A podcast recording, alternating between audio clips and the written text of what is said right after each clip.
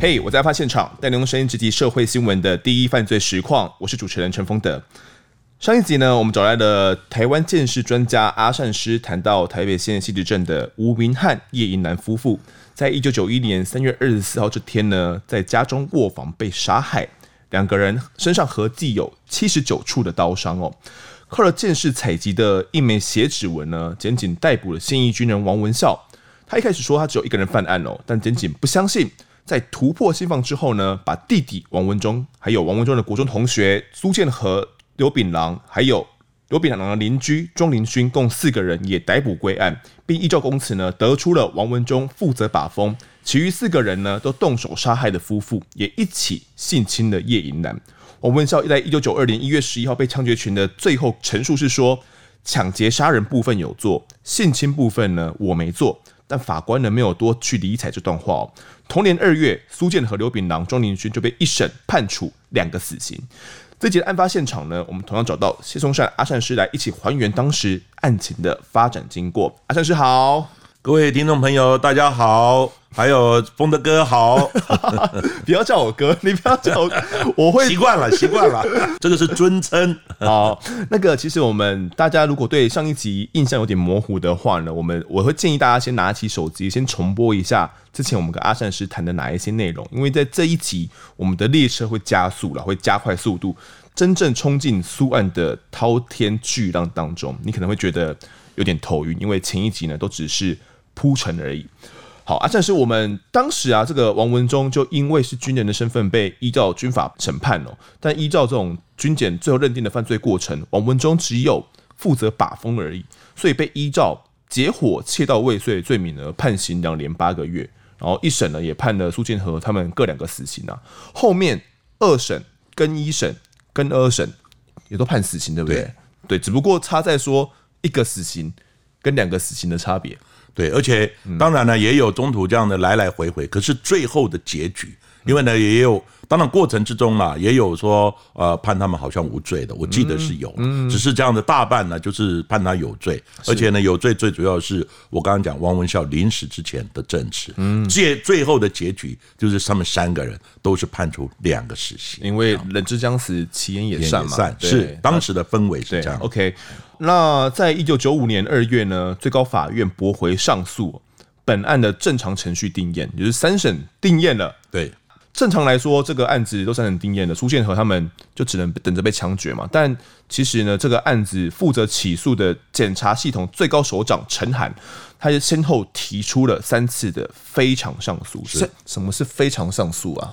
非常上诉就是他觉得这个案子可能用法不当，好，就是释法释法性不当，对，哦，说是用的条文不对，哦，或者这可能哦里面还有没有查清楚的等等。因为你要判处死刑要枪决是一个。很严重的事情是，所以呢，这整个审判几乎要达到无瑕疵的阶段。认为还有瑕疵，就非常上诉，你这个还要再判，还要再审，哦，再查清楚，一直就是这样子。可是这三次非常上诉呢，也都被驳回了呢。他就会说够了，够了，我们已经查清楚了。对啊，就变成驳回，也都被这个最高法院给驳回了。甚至连当时的法务部长马英九都跟这个案件也有关，是这样吗？阿善师。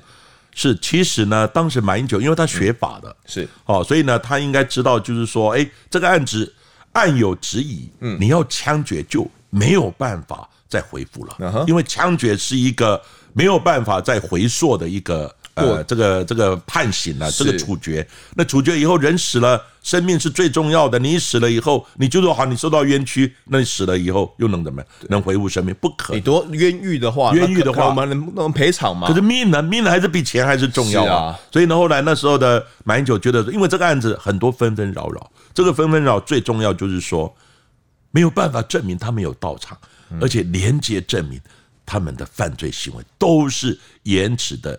这个我们称为呢人的人证啊，延迟证据，所以他觉得说这延迟证据就有这样反反复复，那中间的过程审判也有很多纷纷扰扰。那马英九当时的法务部长就说，案件有疑问就暂缓执行，就是一直延宕。所以那时候如果那时候马英九签准执行，因为都是已经判处死刑，等待枪决，只等着法务部长朱砂笔一批就毙掉了。如果那时候一毙掉这个案子，你再怎么吵。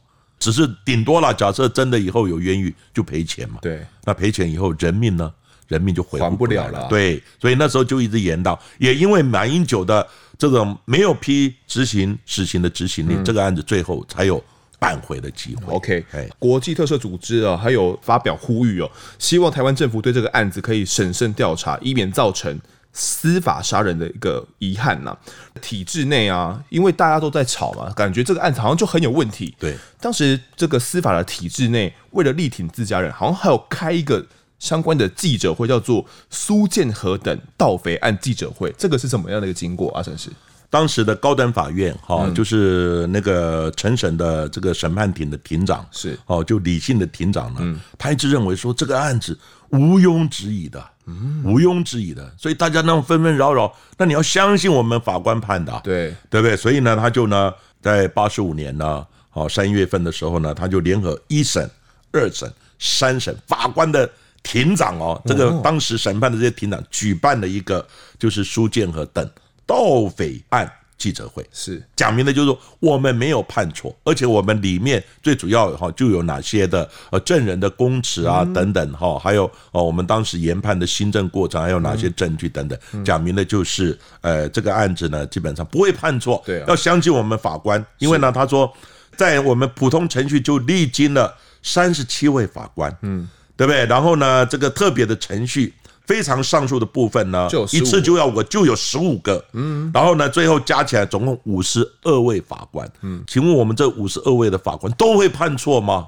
就算一位错，其他的也会对吧？对呗。所以他说你要相信我们，我们法官都是法学有法学素养的，这个案子不会错。不过他有讲到呢，他说那至于我呢，他说呢，我是考试院及格证书，我拿的有五张。啊，然后呢，我这个高普考呢，我也拿了五张及格的证书。嗯，另外呢，我有三张还是优等第一号，就是第一名的。你你你的口口吻觉得很像，当时记者会上就是这个口吻。就这样，对对对，OK。所以呢，而且呢，你看，哦，就是我很多的考试呢，我都是考试第一名的人，我会判错吗？第一名的人会判错吗？哎，这个逻辑好像听起来 哇，好像有道理。可是你仔细想想，好像有一点怪怪的，还是会有错，人 人都会有错。但是五十二位一起错也是有点怪。对，应该是说当时的他们手上的证据这些东西，就只能让他们判出这样的结果。其实这个结果我刚刚讲过呢，最重要就是说，都是很多证人，都是以人证为主，嗯，物证是零呢。有啦，有写指纹啦。啊，写指纹那个当王文孝没有问题。对，王文孝被枪决，他从头到尾都承认，嗯，他也没有喊冤。对，那只要他咬住这些人到底有没有做呢？嗯，问题在这个地方。是，所以呢，有一次，呃，就是他们后来在这个案子的再审的时候，苏建和讲了一个非常经典的话。他讲什么？他说呢，我们如果呢，这个不管某个单位哈，他们鉴定，嗯，是两人以上，三种凶器，不是一个人干的，是两人以上，嗯，多种凶器干的。那就是我们三个人干的嘛？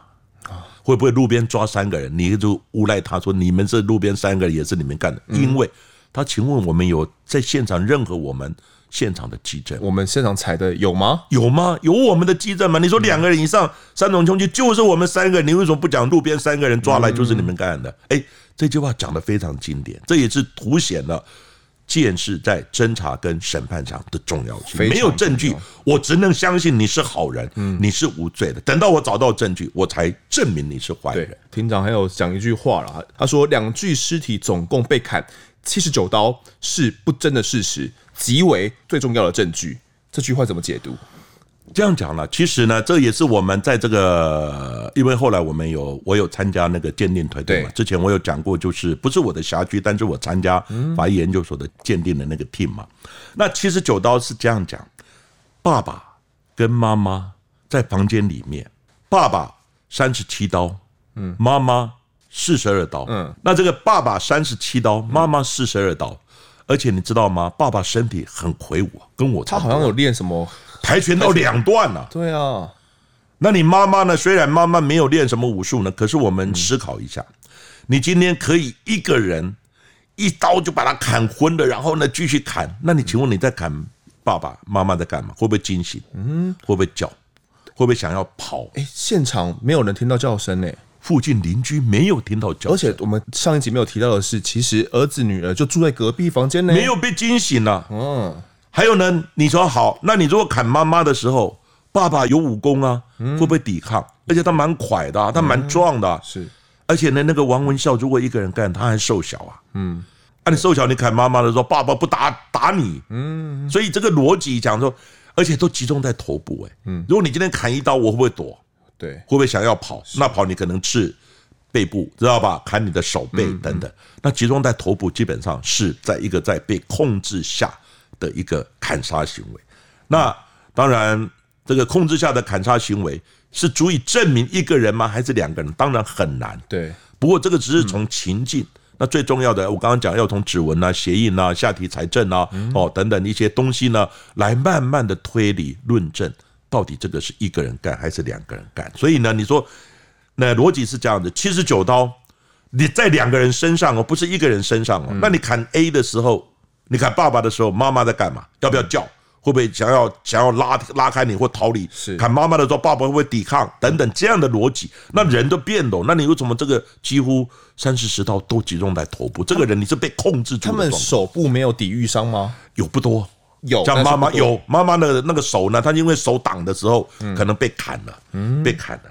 但是如果这样，你妈妈砍妈妈的时候，爸爸是不是已经死了？还是说，就简单讲，你必须很快速的撂倒爸爸？嗯哼。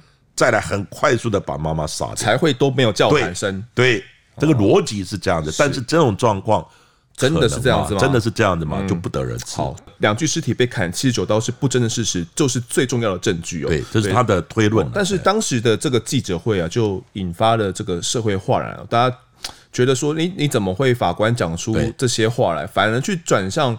同情三名被告了，那这个记者会也被视为这种解严后伤害法官公正性跟权威性的一个代表事件。是好，那也因为这样子，那各个人权团体开始去积极的去救援，重视苏万三人的救援，有这样状况吗？当时的有社会风气，因为呢，社会的氛围等等呢，因为他要成立一个好像那个苏建和等呢冤狱平反大队，大队啊，大队啊，哇，大就是很多人啊，嗯，所以呢，他有人权律师嘛，对不对？然后。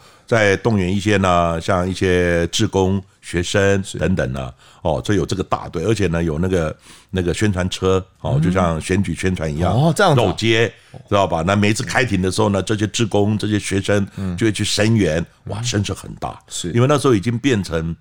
慢慢的一个单纯的司法案件，有一些变成政治的政治的因因素力量介入了，然后动员的人就想要用这些社会的氛围，然后呢这些呃这些平反大队的一些这些这些呼吁的力量，嗯，来是不是能够稍微改变或影响一些？因为感觉就是都没有办法了，非常上诉也都全部被驳回了嘛，对，等待实行的执行了。对，好，那我们接下来要谈的是，嗯，这四个人我们刚刚前面讲到都没有物证。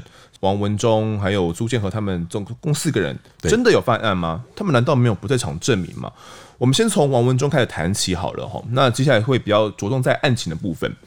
王文忠是王文孝他所说从单人变多人犯案之后呢，唯一一开始就确定讲出来的名字，因为他是他弟弟嘛。对，OK，好，那为什么他要讲说什么？王文孝要说什么谢广惠啦，后来从头到尾都没查出这个人嘛？然后又从什么乐卡拉欧店欧威，嗯。一开始王文孝是讲不出这三个人名字的，那是要检警去问弟弟。后来王文忠才又讲出了哦，变出三个名字，就是苏建和、刘炳郎跟庄林勋。对，哦，就是他才要变出这三个名字。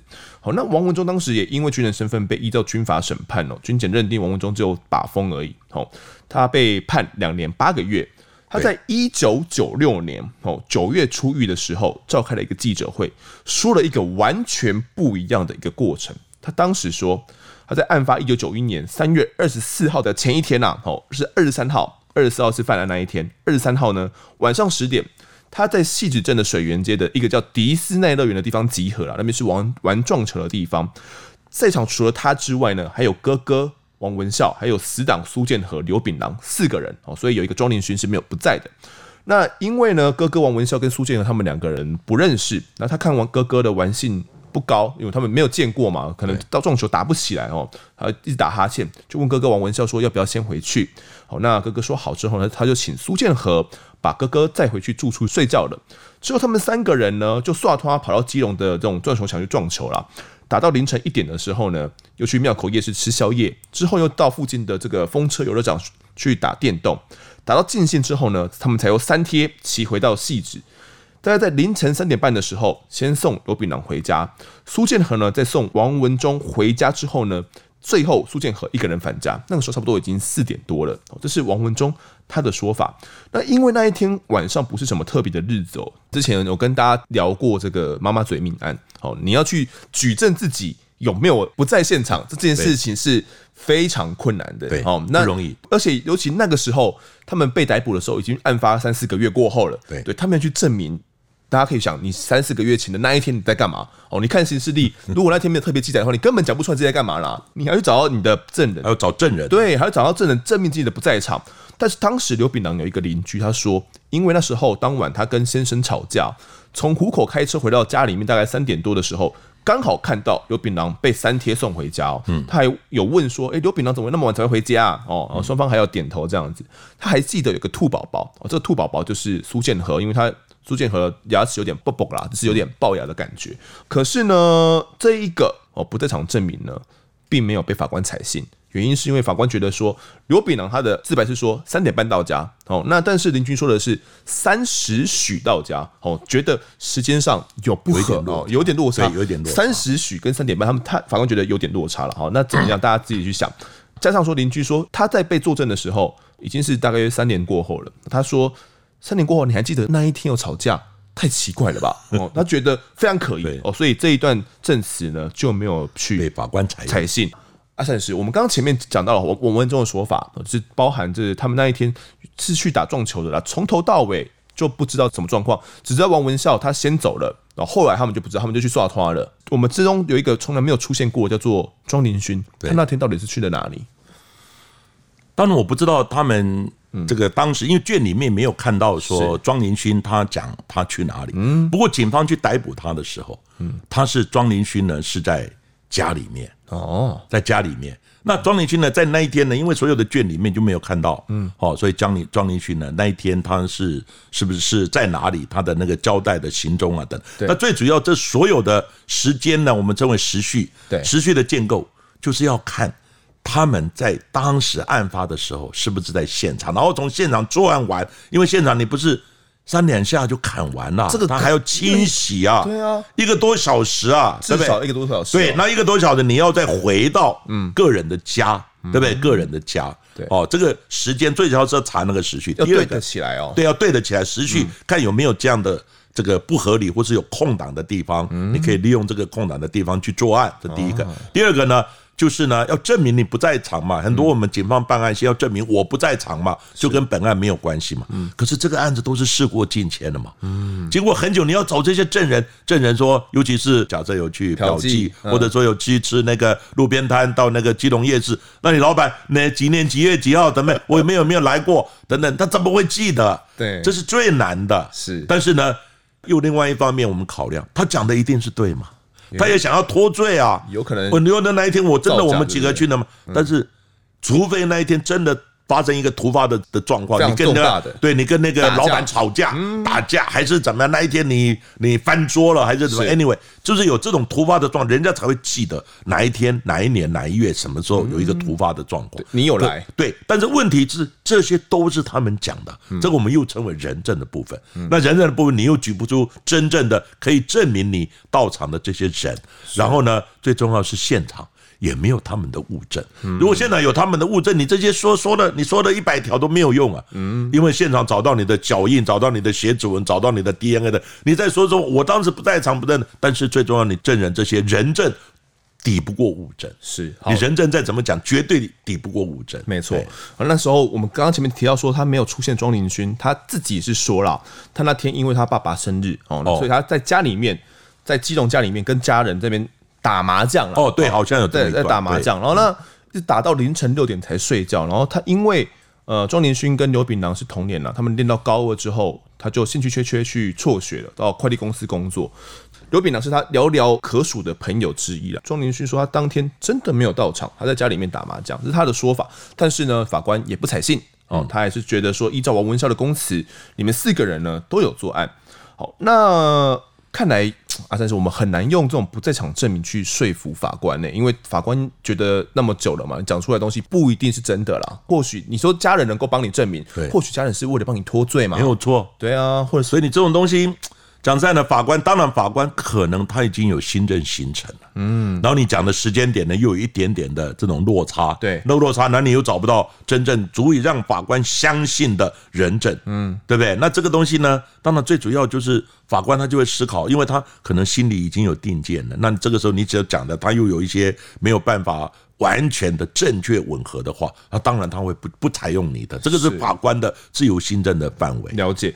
王文忠他在召开记者会，好像还有讲了一些刑求逼供的过程，他当时是大概说了什么内容？你还有印象吗？当然呢，因为这个案子也不是我办的，不过呢，我看那个过程之中卷子里面是他们也是有讲到刑求逼供，知道吧？就是说。呃，他们为什么会承认？知道吧？承认以后呢，等等哦，然后呃，承认作案呐，然后从一个人都要变四个人，然后呢，大家又怎么样了？有去轮奸呐，等等这些哦，他们呢这些过程有谈到刑求逼供的问题，而且把那个刑求逼供的方法哦，比如说把衣服脱掉啦，知道吧？用电击棒电击你的大腿内侧，嗯，知道吧？然后甚至于说这样不够，要电 下体等等哈。另外还有哦，说脱掉衣服做冰块哦，等等，这个当然。在那个时候的氛围，我个人相信那个时候的氛围可能啦，因为我不是当事人，我真的没有办法说有没有刑求，大家都不知道，对，都不知道。我只是说在那个时候的办案氛围，极易想要破案啊，你又不承认，我就会先从你人开始先下手，再来你指出犯案的事实以后，就再来找证据。所以以前的办案思维逻辑，有线索我就先找你人，那人的时候呢，你不讲，你不讲我就。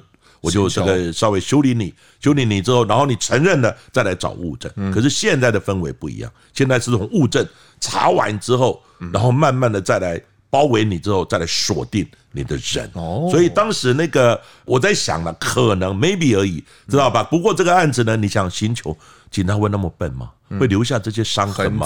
痕迹吗？迹证让你一样嘛，就跟一个现场一样嘛。你说告我刑求，那好，证据在哪里？嗯，有没有录影？有没有相关的基证？是警察不会那么笨的，对对不对？所以呢，没有基证的时候，最后这个案子，当然呢，从监察院去查，还有呢，当事人他们也讲，我们会这样讲，对不对？都是因为警察逼的我等等。不过这些也许啦，这些呢，可能啦，有这样的过程，但是证据在哪里？到最后这个案子，检察官对于他们刑求这个阶段，才是全部不起诉处分。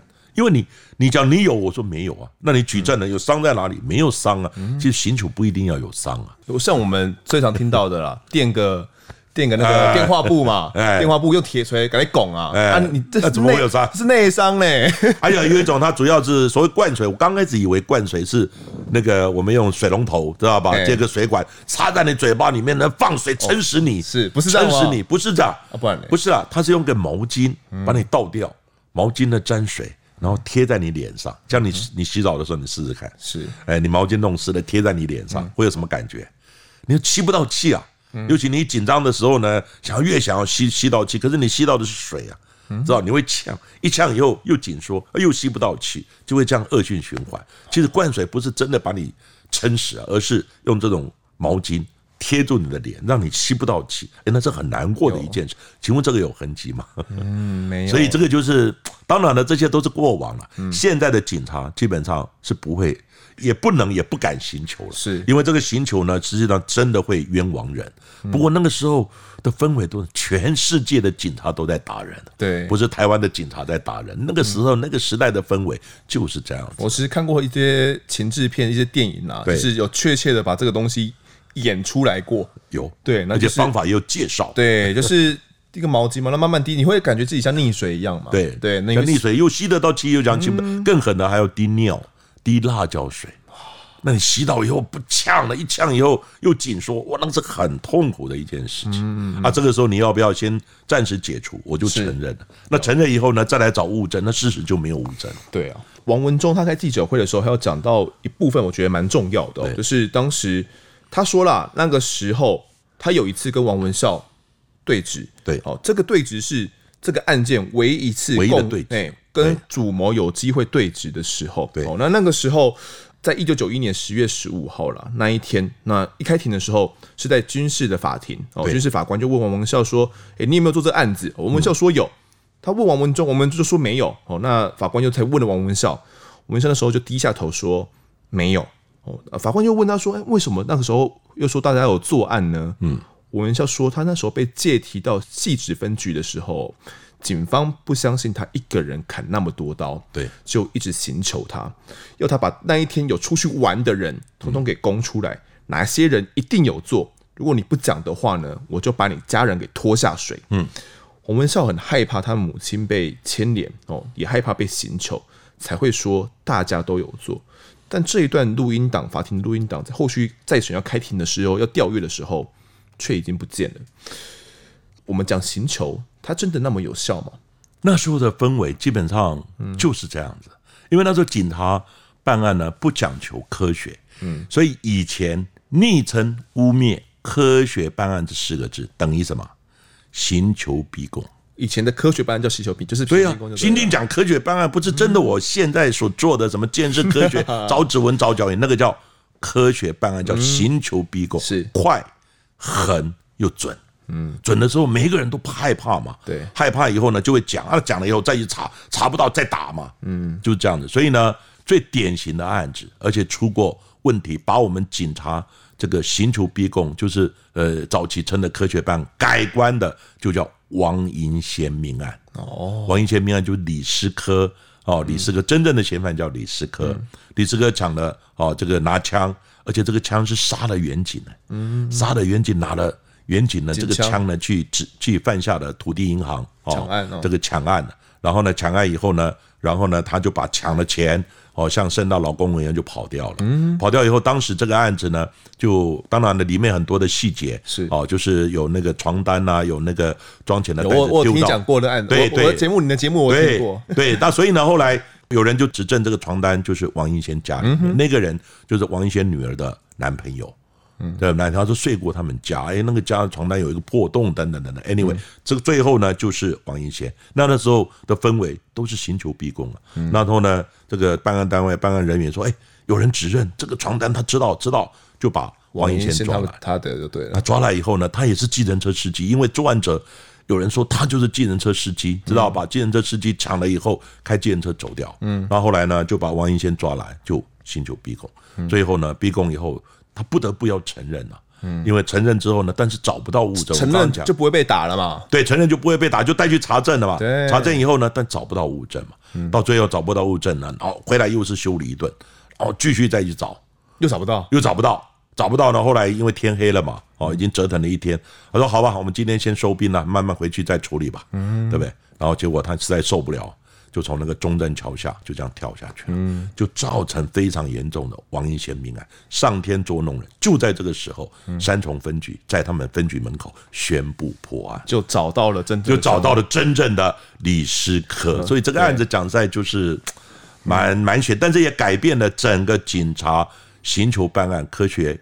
就是抢在刑求逼供的这样的一个做办案的氛围是哦，其实这个后面呢、啊，两千年苏案重启再审的时候，苏建和在法官跟媒体的注视之下，他也巨细靡遗的讲出了九年前被警方刑求、被迫签下自白书的经过了。那这部分是真是假，我们不知道。我们简单讲一下他当时怎么说了。他那个时候说，哦，一个警察了，用台语跟他说。我和你几段喝狂，你不要心灵啦，然后就用毛巾把他的脚给绑起来，两手呢也去从他的后面膝盖把他绑住了，然后把他放躺在地上。一个警察抓住他，后来用毛巾跟布在他鼻子上灌水，他根本没有办法呼吸，之后就边灌水边在他耳边讲说要不要承认。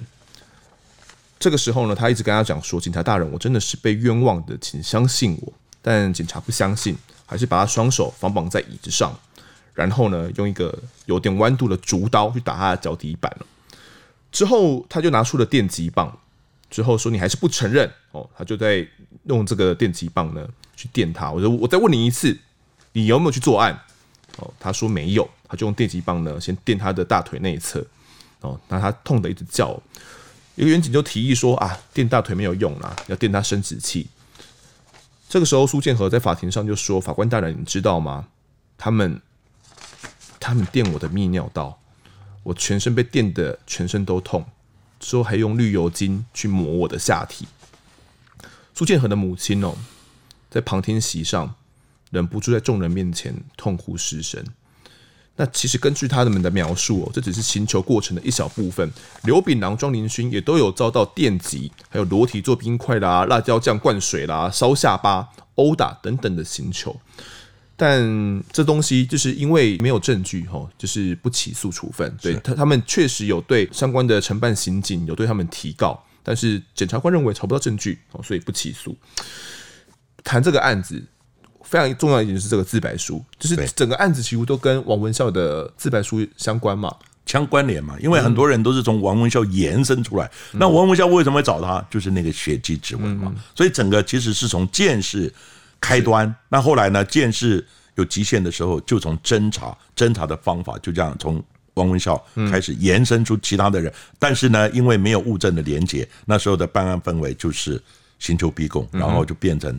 很多人的那个自白就反反复复，那么看你办到哪里，你掌握到哪里，我就承认到哪里。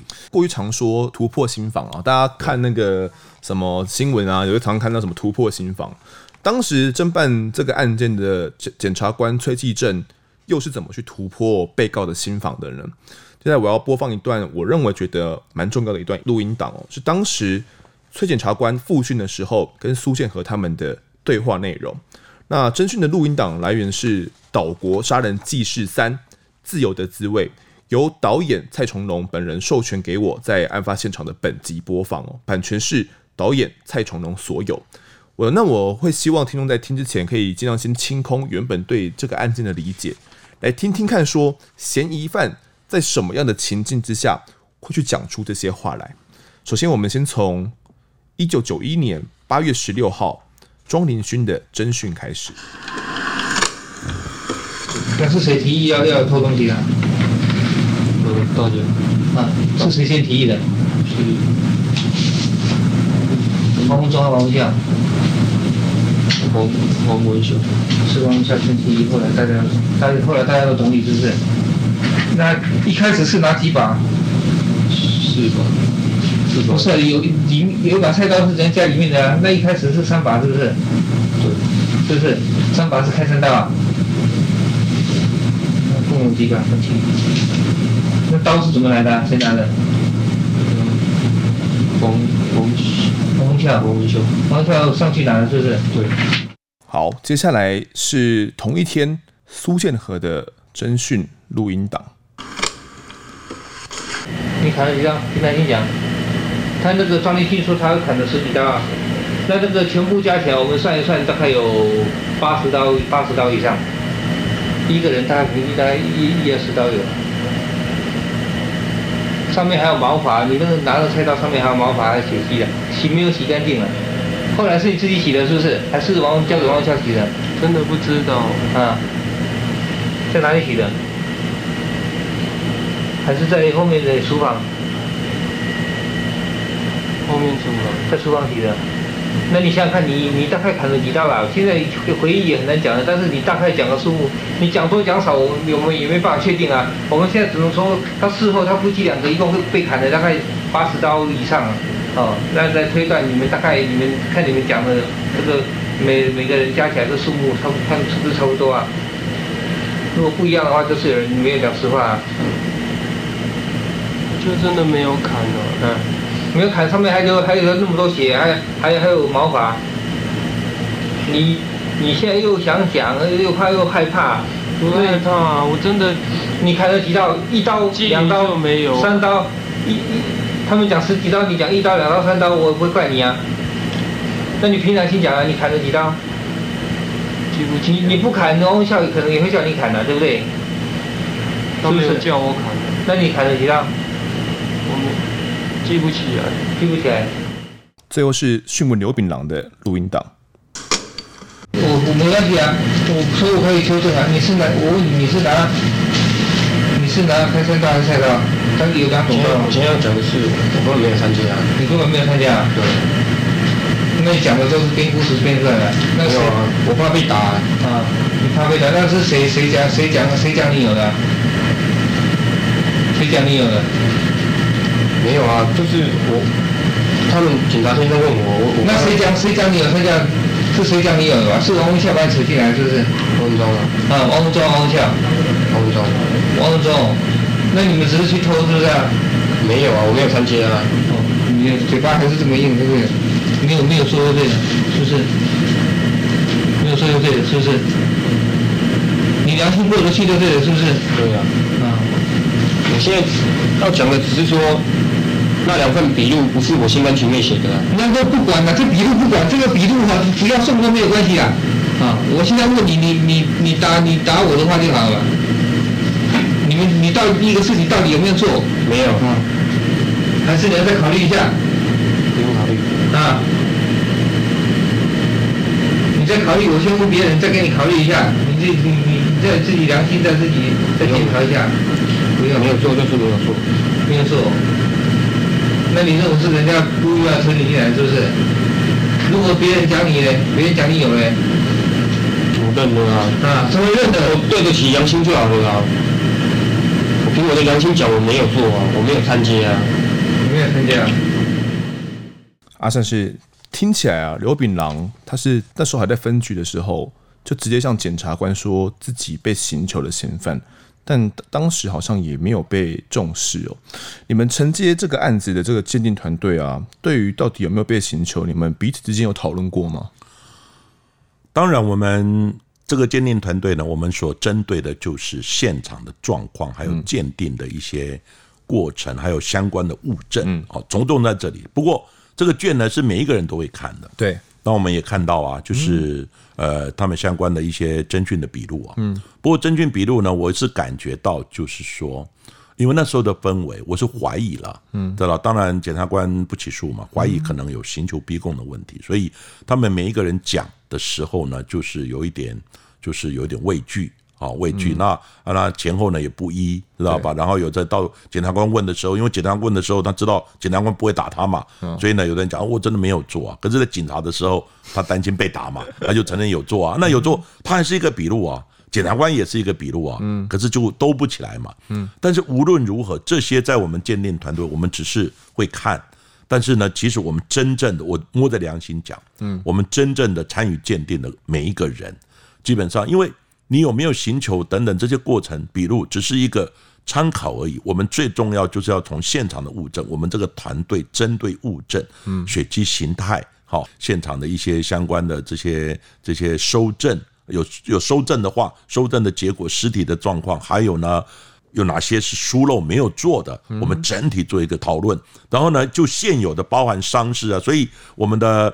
呃，团队里面有法医嘛，哦，然后呢，也有其他的一些力学的专家啦，哦，还有其他的鉴识的专业啊，等等，哦，大家分工合作。那我负责的就是血迹形态的部分，哦，还有呢，哦，有关于那个现场啊，一些呃其他相关基证，可以哪些可以说明什么？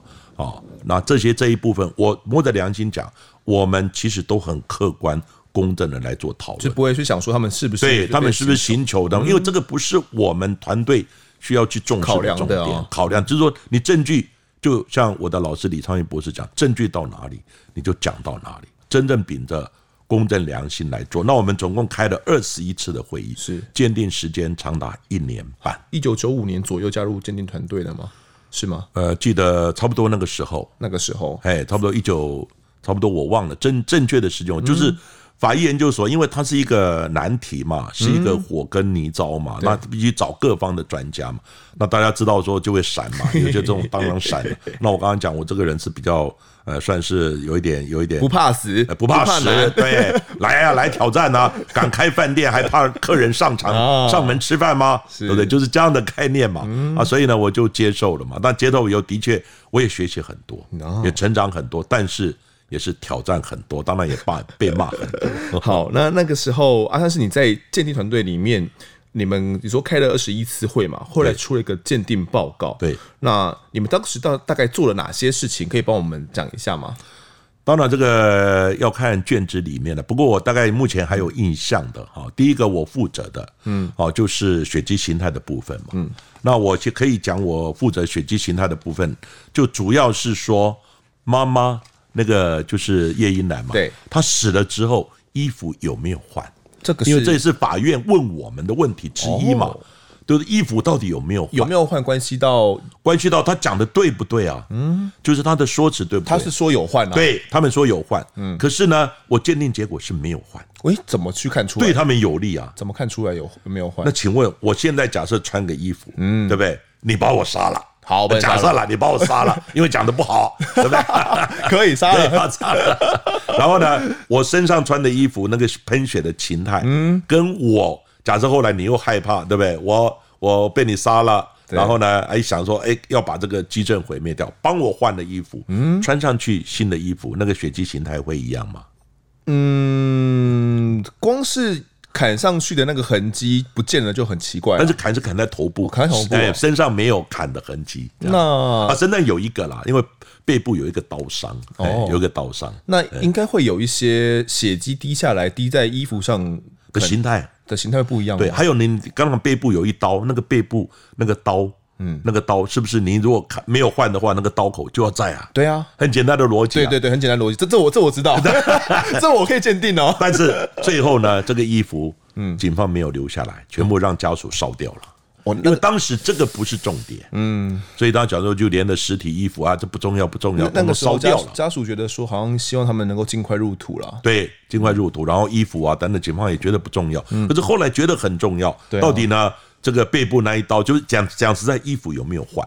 嗯，当然后来我鉴定结论呢，衣服没有换，但是这个结果也跟我老师是一样的。嗯，我的老师更深入的、更进一步的讲，不但衣服没有换，裤子也没有换。那那个时候我们好像还有，甚至团队里面还有开瓮验骨，是不是？对，开瓮验骨呢，因为那时候的刀几乎呢百分之九十五三十几刀，嗯，砍在头部。对不对？你说爸爸呢？三十七刀，妈妈四十二刀，几乎都在头部。所以呢，等到头部呢，那这个人呢，经过呢入棺啊，然后掩埋之后，经过十几年，都剩下骨头了。对，可是所有的证据都没有，肉也不见了，只剩下骨头。这个我告诉你，对，那就开就是开坛验骨啊，知道把？坟墓打开，当然经过家属同意啊，开坛验骨，大概两百多根的骨头就拿回实验室。一个人两百多根，两个人就四百多根，四百多根。一个一个看，那最主要呢，重点是摆在头部。结果呢，后来发现呢，肉烂掉了，可是骨头上面的痕迹还在，因为头骨呢，头骨是硬的，那你肉砍的时候肉烂掉了，可是那个痕砍到骨头，你就就那骨头的痕迹，刀刀见骨，刀刀见骨，真的是叫刀刀见骨，清晰可见。就凭着那个骨头，简单讲，我这样的，我们当时鉴定的理论是，嗯，你现在去到市场去看人家那个。杀猪的砍骨刀，低吧，是不是？哎，对，剁低吧，一定要那个砍骨刀，是不是很厚？嘿，很厚。你砍到骨头，那个夹角会不会比较厚？因为他要砍骨头的话，一定要找比较厚的刀。对啊，后头的一打砍上去以后，那个骨头的形态、那个角度，会不会比较厚？会会会。你的逻辑嘛？对。好，菜刀是属于中等，各位去看那个菜刀，手摸一摸，菜刀的角度就比较中等，嗯，对不对？砍下去，是不是？砍下去是不是比较？那个那个夹角会比较小，是，还有呢，有一种叫比较锋利的，像开山刀啊什么刀，还有一种是单斜边，单斜边开山刀是斜的四十五度的，只削一边，只有这样的刀哦。当时他们就讲拿的那个开山刀是单斜边的，就是你一个直的下来的那个刀的那个刀体，突然就斜四十五度，这样的那种开山刀是。单斜边那种开山刀，那个就是四十五度。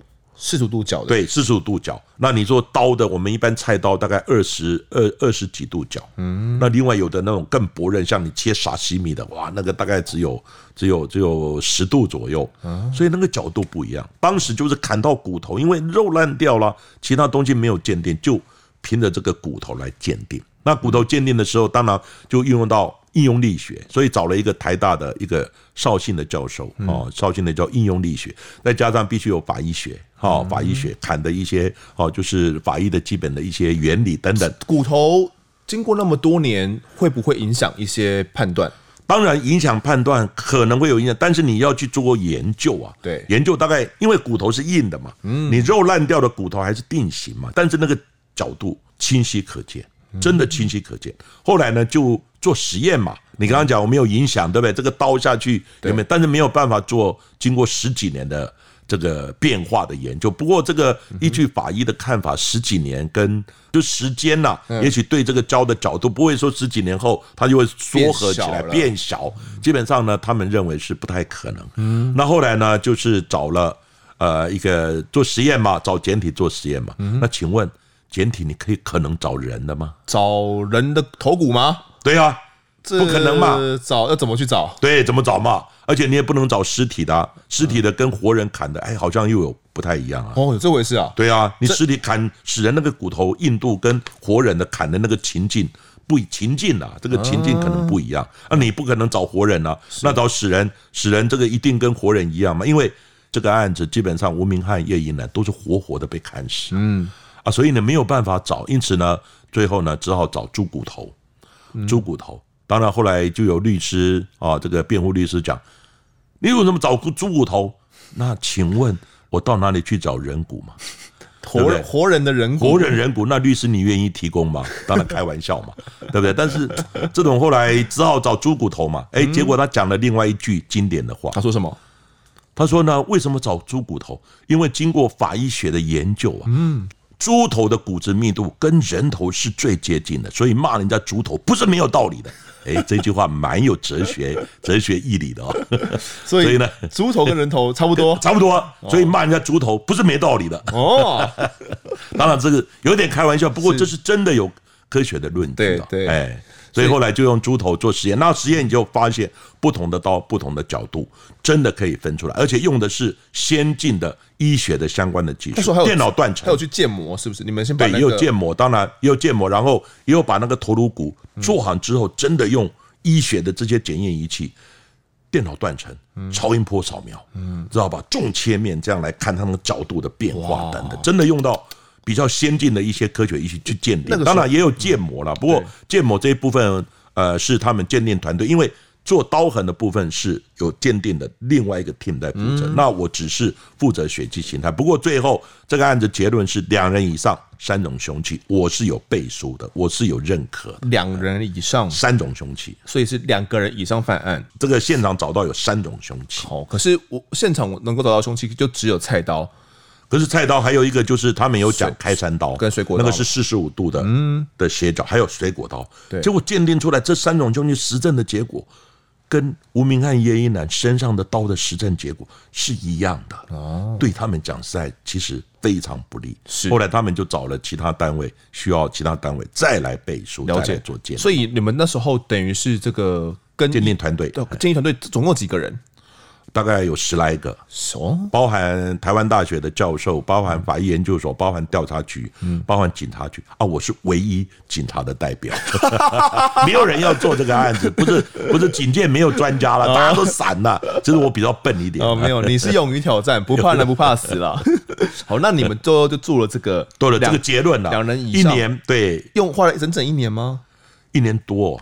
一年半左右，二十一次的会议，也不是两次哎，二十一次，那几个月大家在讨论你的研究结果怎么样，然后就这样子，总共二十一次，为一年半的时间。那你那时候出了一个报告，你那时候怎么做出这个有没有换衣服的这个结论呢？哦，其实我刚刚讲嘛，我是从他照片，因为衣服已经不见了嘛，嗯，人也不见了嘛，对，所以当时我讲实话，如果衣服当时没有还给家属，如果他有被轮奸。嗯，那里面的精液慢慢会流出来。嗯，只要衣服、裤子、睡衣、睡裤、内衣、内裤还在，嗯，这个案子绝对有救。嗯，绝对有，因为那个东西会会会晾干嘛，对，对吧？可以再进行处理。用现在的科技，绝对可以做出 DNA。就算十几年过后，对，十几年它干掉是 OK 的。啊，干掉你处理的很好，冰存的好是 OK 的。有很多案子二十几年都还找到 DNA，DNA 还鉴定出来。是，那我当时做的就是理论，就是衣服有没有被换。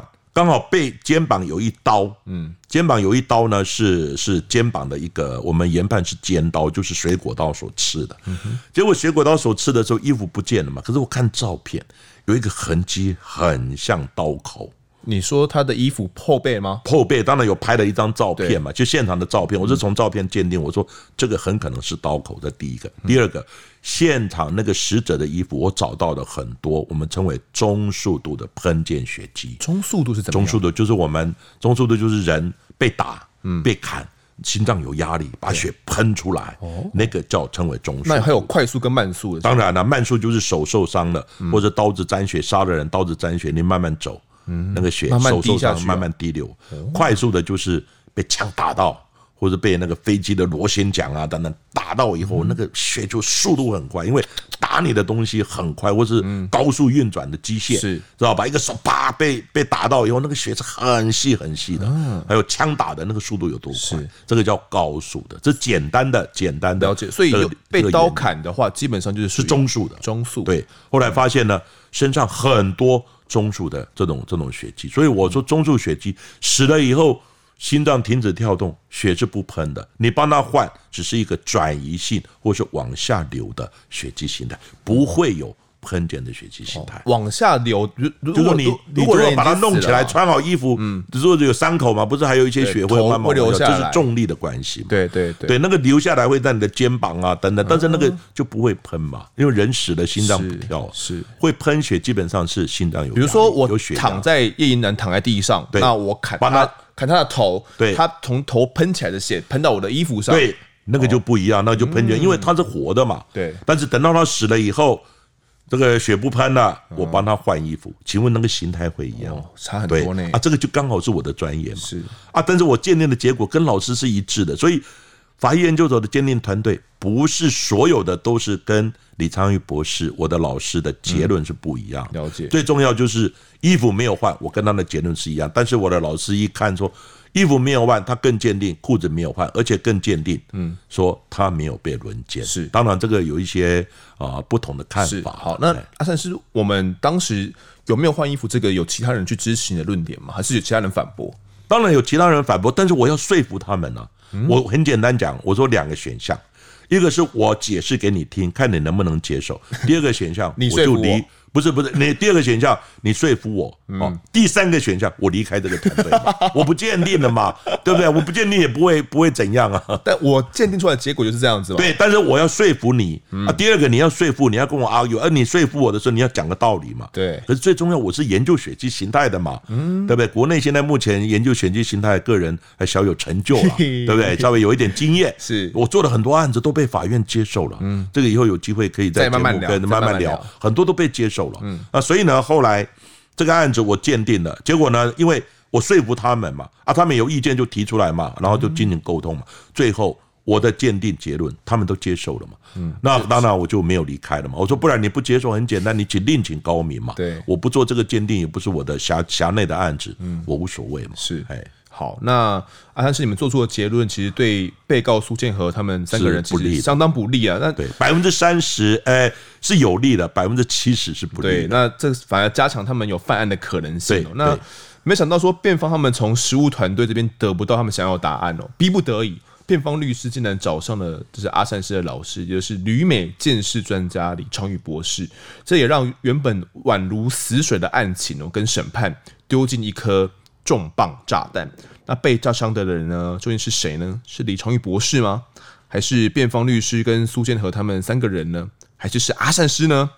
这集的我在案发现场先谈到这边。如果你不知道接下来的发展的话呢，先别急着查资料。下一集呢，同样是这个案子的最后一集，让丰德跟阿善师亲自讲给你听。感谢阿善师分享，谢谢大家，谢谢丰德哥。好，那我这边要读一下那个阿善师有有人特别留言给你啦。OK，对对对，好，因为我昨天有在我们 IG 上面去发问一下，看 有人有提问了。对，然后第一个是其实跟我有点关系，他说：“丰德你好，我是目前听到第二季第二集的小小粉丝。”他说一直以来很喜欢真实犯罪的 Podcast，不管是你的我在案发现场。阿善师的见识实录还是故弄玄虚都超级喜欢的啦，爱心爱心。他说能看到你跟阿善师的大合作，那是太太太太开心了，就决定来第一个留言给你。他说平常听你的节目觉得很轻松，不恐怖害怕，但是又非常专业，很喜欢你给来宾的问答应对，可以感受到对方也不会那么严肃的在诉说经验。这边留言给你，因为我是用 s o n 没有苹果手机，可以用 Apple Podcast 给你五颗星。在这边告诉你，你就是那五颗星星呐，会一直收听下去，支持你的，感谢你。他还说，因为阿善师呢，在鉴识实录里面真的讲了很多他的经验跟他的专业，所以没有什么案件问题想要询问他，只想告诉他说，希望他忙碌之余呢，也要多照顾身体健康，会永远支持他的。谢谢你，非常感谢，非常感谢。我还注意到我的身体，身体健康，真的非常感谢。我们刚刚跟聊到有椎椎间盘突出的部分啊。对。所以我现在坐在这里呢，我椎间盘就隐隐作痛了，所以必须后面要垫一个呃软垫。对对，我我们的抱枕的部分，我们的抱枕。好，那下一位叫做 Annie，他说想问问看阿善师，因为阿善师呢，在他的学校兼课，他已经偷偷去门口看过很多次了。哎呦，在路上遇到阿善师的话，我可以去找他去书上签名吗？阿善师。可以啊，这样子哈，其实我现在哈，现在因为刚期中考嘛，对，所以各位要找我，第一个在东吴大学，嗯，东吴大学，你只要去那个就是 R 栋零四零哎零四一一教室，R 栋哈，你就问一下就知道，R 栋零四一一教室，每个礼拜二三点十分到晚上六点，哦，我会在那边上课，对，所以呢，要找我签名，要见我本人，要拍照 都非常欢迎，因为。来旁听的学生哦，也蛮多的，很多都是你的粉丝嘛。哎，对的，会选我课的基本上很多都是慕名而来的。所以呢，各位当然在路上，那我常常坐公车啊，坐什么东西都会被认出来。没有，我都是很 open 的，是我不会自己觉得好像摆个架子，我不是这种人。是，所以你要摆我拍照、要签名等等，通通可以，甚至请我吃饭，我非常 非常欢迎。当然开玩笑了，不要不不希望你破费。所以学校那边，哎哎，学校那边可以。还有下学期呢，我可能在那个城区部。城区部有对社会人士，也是也是开这样的课，开的新课，开的课是在礼拜一晚上七点到晚上九点。好，七点。所以你第一个可以来选我的课，第二个可以去找我签名拍照都可以。OK，好，大家不要害羞，直接去找阿善师就好，他不会去婉拒你啦。对了，好，那下一位叫做 Jenny 的听众也想问一看阿善师说，阿善师会有签书会吗？因为 Jenny 她有一个小五的孩子哦，她也是小学五年级而已，就是阿善师的粉丝了。她说她想要见到偶像阿善师啦，有这个机会吗？呃，最近我正在谈呢，因为有很多人反映要我签书啊，嗯、所以我现在接触的管道，第一个，你跟出版社如果有数量多的时候，出版社先讲好，嗯，对不对？然后我就会签完，先去出版社找时间签完，他再寄给你，嗯，啊，第二个是，呃，有时候呢，就是认识的，哦，他就会寄到我家。对哦，寄到我叫我签完了再寄回去。那如果说有些啊，因为其他一般民众的哈，大家就是比较没有机会碰面的话，我刚刚讲在东吴大学哦，还有下学期大概九月份在那个城区部，城区部就是总统府那个东吴大学那个地方啊，就是会有晚上的，它是礼拜一晚上七点到九点，当然路上碰到的。哦哦，随随机碰到的也可以找我签名，是。哦，基本上我都是非常 open，非常非常欢迎的。那签书会的话呢，是因为第一个考量到疫情的关系，嗯，那最近因为我在 Sound On 啊，就是 SoundCloud 或是 Sound On 呢有那个就是阿善是见识实录，是。哦，那我也想办听友会兼我的新书的签名会，可能日期还在巧，地点还在巧，不过最近疫情好像有一点。严峻跟紧张，对啊，我们也真的考量到一些安全的问题，这些都还在思量考虑之中。好，那有消息的话，应该都会在节目中做公布了。对，没有错。那大家可以在锁定阿善师的节目。那如果喜欢我们的节目的话呢，欢迎到 Instagram，也可以锁定你的。对，也可以搜寻我在案发现场，就可以追踪我们，掌握更多案件消息。也可以跟风德我聊聊，给我们建议。各收听平台上按下订阅跟五星评分，就是对我们最好的支持。如果在 Apple Podcast 上面留言，我都会在尽量在节目给出回复。也跪求听众们推坑给身旁的好友，一起来听听看我们聊案子。案发现场，我们下次再见。谢谢大家，再见，再见。